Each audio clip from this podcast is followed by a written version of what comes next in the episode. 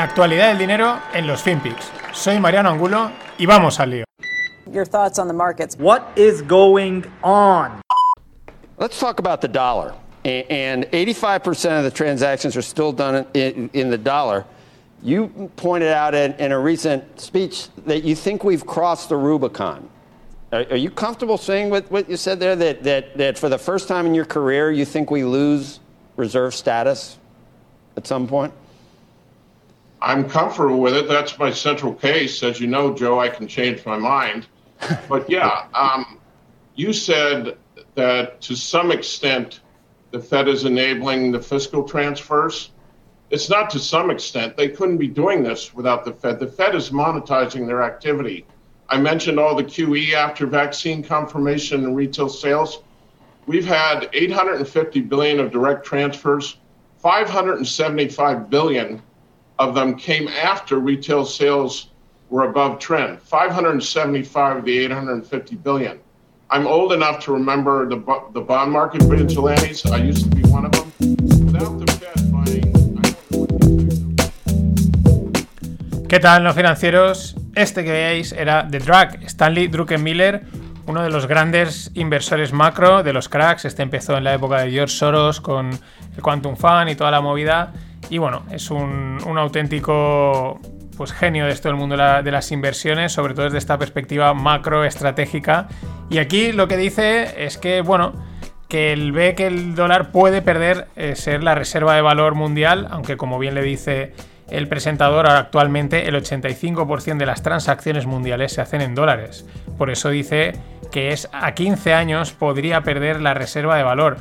De alguna manera lo que yo creo que están haciendo los grandes están em- avisando ¿no? a la Fed, le están diciendo, oye, vale ya, ¿no? Es una de las cosas que dices bien. eh, se ha impreso dinero, era necesario, estaba lo de la pandemia, bla, bla, bla y tal, pero bueno, hemos visto ya un uptrend en las... Una, empiezan a, despuntar un poco, la economía parece a tirar, ¿por qué sigues imprimiendo dinero, no? Eh, se ha hecho mucha deuda y dice, bueno, pues la Fed lo ha hecho por un lado bien, eso es lo que él dice, tampoco los va a enfadar, pero eh, tiene ya que cambiar pues, la filosofía, ¿no? Y empezar a hacer otras cosas distintas porque a largo, digamos, tanta deuda es insostenible. De hecho, eh, la semana pasada el Departamento del Tesoro americano decía que iba a desplegar las medidas necesarias para evitar un default de la deuda, un default sin precedentes en el caso americano. Son de estas noticias que salen y pasan un poco desapercibidas, ¿no? Quizás por eso en los últimos meses ha habido esos repuntes de esas ventas de bonos que han disparado los tipos de interés, que si la inflación, pero yo, y esta es una opinión muy, muy, muy pues, personal, sacada del bolsillo, pues siempre me ha dado la sensación que igual era el propio mercado presionando, ¿no? Diciendo, oye, queremos que cambies esta política, ya la fiesta dura mucho. Y, y la forma quizás de presionar, si no nos haces caso, pues es mm, pues con hechos, ¿no? Vendiendo los bonos. Eh, ya digo, ¿eh? esto sacado mío de la manga, pero este tipo de declaraciones me da la sensación que van por ahí, son como avisos y no nos olvidemos que estos grandes como Ray Dalio, como Stanley Druckenmiller, mueven mucho dinero y hablan con G. Pau y toda esta tropa. Y como decía, sin embargo, el, pese a que la economía parece que tira, o esos son los datos, el viernes salía el dato de empleo, sobre todo de ofertas de empleo. 8,1 millones de ofertas, muy por encima de lo esperado. Pero lo curioso es que los negocios americanos no encuentran trabajadores para esas ofertas. Aquí hay dos lecturas. Una, mm, muchos negocios igual no estaban sacando ofertas de trabajo, ¿no? Pensad en alguien que dice, oye, yo no veo que esto se vaya a, que vaya a tirar, pues no oferto trabajo. Parece que esto va a tirar, voy a ofertar trabajo. Esa es quizás por eso ese repunte. Y luego la otra cosa que comentaban es, claro, se están dando estímulos, ayudas, se está fomentando el, el no hagáis nada y vais a cobrar. De esto en España sabemos bastante. Y igual la gente dice, pues yo paso de buscar trabajo, que trabaje tu tía, ¿no? De ahí ese, esa, esa cosa de que han salido muchas ofertas, pero dicen, es que no encontramos eh, gente para, para trabajar. Pero al mismo tiempo, Biden, nuestro amigo Joe Biden, decía que esperan el mayor crecimiento de la economía americana en 40 años. Mm, por otro lado, sí, está, vamos, mm, por lo que se dice, mega calentada con tanta pasta que le han inyectado, pero también dices, oye, no estarán vendiendo la piel del oso antes de haberla cazado, porque luego todos sabemos que los políticos suelen equivocarse y que tanta predicción al aire, pues muchas veces es para contentar al mundo, ¿no? A la gente, a los mercados, eh, a los asesores, yo qué sé. Y igual están vendiendo la piel del oso antes de haberla cazado, cosa que también en España sabemos bastante. Pero muy parecido dicen en Reino Unido. En UK dice que crecerá al mayor ratio desde la Segunda Guerra Mundial.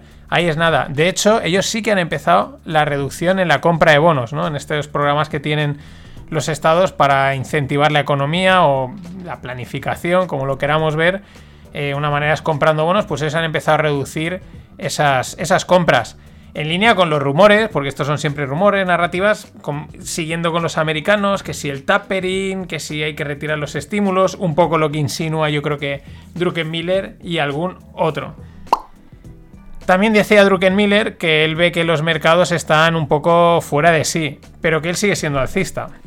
Ya digo, estos también juegan en otra liga, así que calma. Eh, ¿Qué está pasando en los mercados? Que me lo preguntaban ayer o lo charlamos en el grupo de Telegram. Podéis uniros, ahí están los links por ahí y no somos muy pesados. ¿eh? Conversaciones de vez en cuando, cuando sale algún tema interesante y se comparten cosas guays. Pero oye, ¿qué está pasando? Porque también eh, llevan un par de días corrigiendo, vamos, nada, nada para echarse a temblar, pero como estamos tan acostumbrados a que lo único que hace el SP500 es subir y subir y subir, pues será ya como la hecatombe, ¿no? Madre mía lo que está pasando. ¿Qué es lo que se dice? Bueno, una corrección sana por temporalidad, porque bueno, mm, que si el momento fiscal americano, ventas ya ha subido mucho, vamos a canjear, vamos a canjear algo del dinero que tenemos aquí. Quizás el clásico selling my and go away. Bueno, de momento, narrativas, de momento tampoco hay que ponerse a temblar. Eh, es, incluso bueno este tipo de, correcciones. Ya digo, es que casi no es ni corrección aún, es un amago de corrección. Pero ya enseguida todo el mundo, claro, a lo bueno todos nos acostumbramos, no hacer nada y que suba. Lo curioso es que, para que veáis lo retorcido de estas retóricas y de lo que muchas veces las expectativas de mercado y lo que se dice. El jueves se decía que se preveía que iba a salir un buen dato de empleo, este que os he dicho. Entonces, si salía un buen dato, eso, digamos, apuntaba a que podían empezar a reducir las ayudas, ¿no? Estas compras de bonos, el tapering, toda esta historia. Y por lo tanto eso es malo para los mercados. O sea, fijaos lo retorcido del tema, ¿no? Sale un buen dato de empleo, pero resulta que eso el mercado lo va a interpretar como malo porque no me va a dar droga, ¿no? Eh, luego lo que pasaba es que salía un mal dato y al final no pasaba nada, pero sin embargo ahora está pasando. bueno, pues es de estas cosas ya que es... A veces pasan estas locuras de mercado, ¿eh? por eso tampoco hay que darle mucha lógica, pero a veces llega un momento en que se, eh, la, la, narrativa o la, la, interpretación da una vuelta que dice, mira, que haga lo que quiera el mercado, que yo creo que es lo que está haciendo ahora mismo. ¿Qué otra cosa está haciendo? Pues dándole a nuestra amiga Crazy Cathy por todos los lados. Lo comentaba ayer, pero es que el viaje es espectacular. Eh, las Tesla, las Teladoc, las Shopify, vamos. Eh, como suelen decir, si a este precio te parecían buenas, ahora te tienen que parecer buenísimas. Eh, esto también está liado con el tema de Juan, de Bill Juan, el lo, de Arquegos. Un ejemplo, Virgin Galactic. Virgin Galactic es la empresa de Richard Branson de enviar peña al espacio. Aquí todo multimillonario tiene que tener su empresa de enviar peña al espacio. Bueno, salió a bolsa el, hace ya año y algo y bueno, ¿qué pasa? Que e, corrían los rumores, bueno, no eran, rumores confirmadísimos, que ARK, es decir, casi iba a sacar un Space ETF. Eh, un ETF de inversión en, en, empresas del espacio con empresas tan espaciales como ya comenté como John Dere, que hace tractores. Bueno, pues claro, al calor de esas noticias, ¿qué hace Virgin Galactic? Todo el mundo a comprar. Buah, es que va a entrar esta, esto va a subir. Front running de libro, FOMO de libro. En febrero Virgin Galactic estaba en 60 dólares, ahora está en 17. Eh, tela marinera. El viaje es, eh, es poco.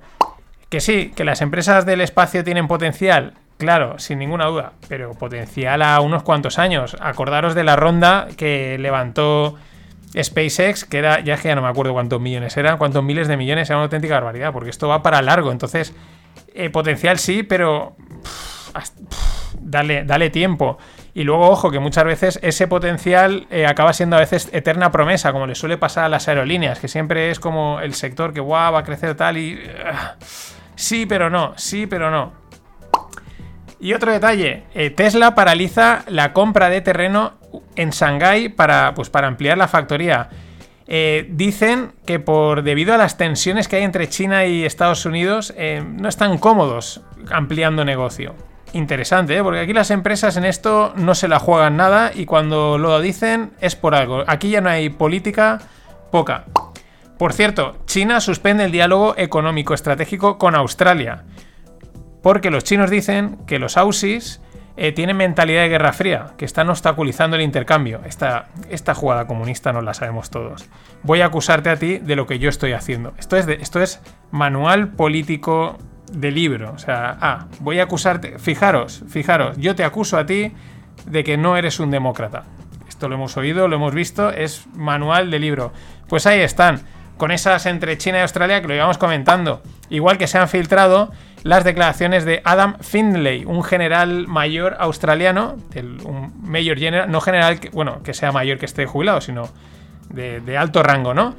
Eh, con documentos clasificados filtrados en los que dice que una guerra Australia-China tiene altas probabilidades, que dice que los chinos están haciendo operaciones encubiertas en zonas grises, esto no, lo podíamos saber, de China o de cualquier país que tenga un poco de un, servicio de inteligencia, y que le parece de alta probabilidad. Y este es otro detalle. También al final del artículo dicen, o bueno, igual esto los generales eh, australianos lo están diciendo para que les den más pasta para armamento, ¿no? Esta es la otra jugada. Pero bueno, es verdad, y ya lo vimos en el Rogle con, con Jesús Triana, que el tema Indo-Pacífico, ahí, ahí la cosa está caliente. Como también se puso caliente en, Jersey, aquí, entre Francia y Reino Unido. Llegaron a desplegar las patrulleras de la Armada, ambos países, por una disputa de derechos de pesca. Sí, sí, ahí. No llegó a nada, pero bueno, la cosa está caliente. Igual que han salido ya varias informaciones de lo mismo en distintos medios diciendo que eh, una guerra civil en Francia se considera mucho más factible de lo que parece, con encuestas, con tal, y además en diferentes medios, ¿no? Lo cual es cuanto menos eh, chocante. No sé, mm, un mundo loco, el mundo loco loco.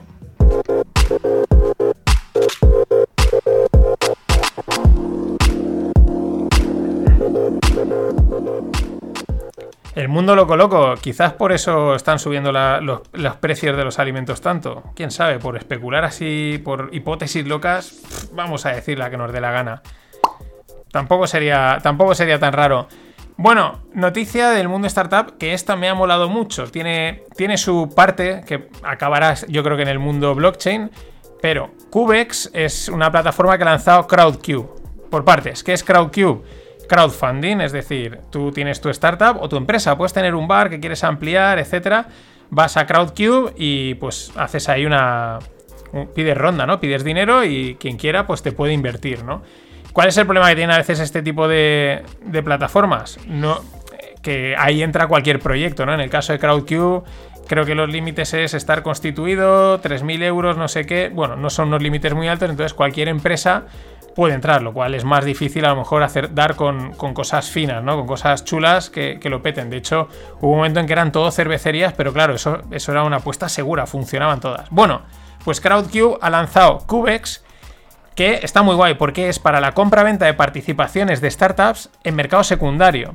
Y este resuelve. Esto es una evolución lógica, ya digo, yo creo que con el, el modelo este de tokenización lo facilitará más aún, pero resuelve un problema que tiene el mundo startup, que es, vale, yo imagínate, inviertes en una startup, ya seas un fondo grande, ya seas uno pequeño, inviertes en una startup, ese dinero es cero líquido. O sea, tú has metido ahí la pasta, tienes una participación de esa startup, la que sea, más grande, más pequeña, pero ahí está. Y probablemente no puedas ni venderla porque estés dentro, si eres un minoritario, de un acuerdo con el resto de inversores y no puedas venderla, salvo que haya otra ronda, salvo que se dé una serie de condiciones. Es decir, ese dinero es cero liquidez, lo cual también es un problema.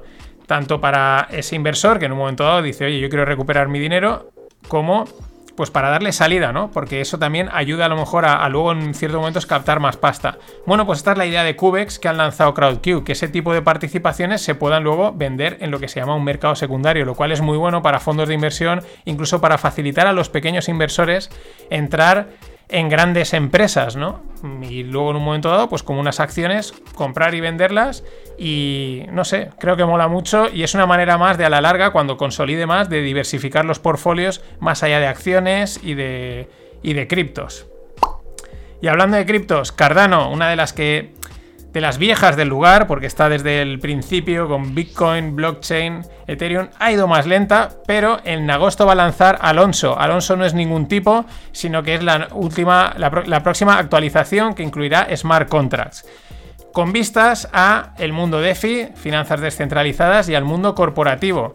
Bueno, esto mola también, ¿por qué? Yo no sé si lo estarán si irá mejor o peor, pero al final es otra cosa, la competencia entre los propios eh, blockchains, que no exista una sola, porque, bueno, mm, al final una será la que gane, pero esa competencia hace que se pongan las pilas y que una mejore, la otra de copio y ahora pam, pam, pam, pam, y las cosas van para adelante y ya son varias y las que saldrán. Y sigue la fiesta de Elon Musk con sus criptos y él dice que es de Master of Coins o de Dogecoin. Después de salir en, Saturday Night Live y tal, eh, eh, hoy coge, o a mí me ha llegado hoy, y tuitea una encuesta, en Twitter se pueden poner encuestas, en la que preguntaba, ¿queréis que Tesla acepte Dogecoin como medio de pago? Claro, todo el mundo ha contestado que sí. Y esto es lo que es curioso, porque al final Elon ya sabemos que es un, es un tío muy inteligente, es un troll absoluto, y juega en esa línea entre me estoy riendo y no, lo digo en serio y lo digo de broma. Y ahí está, pero el problema es que aquí también estamos hablando de una serie de activos que se podrían considerar activos financieros, que es una línea entre la manipulación, eh, la innovación, porque a lo mejor tiene su punto de innovación, aunque suene raro Dogecoin, pero también al final empieza a pensar, oye, cuando tanto bombo le están dando, cuando los Mavericks aceptan Dogecoin para el merchandising, cuando estos lo envían, pues igual es que ese desarrollo simple y tonto que hicieron por una moneda de un meme, pues igual es tan sencillo y tan simple que funciona, que no necesitas más para una criptomoneda. ¿Quién sabe? Ahí estamos. Nada más. Hasta mañana. Always look on the bright side of life. Always look on the light side of life.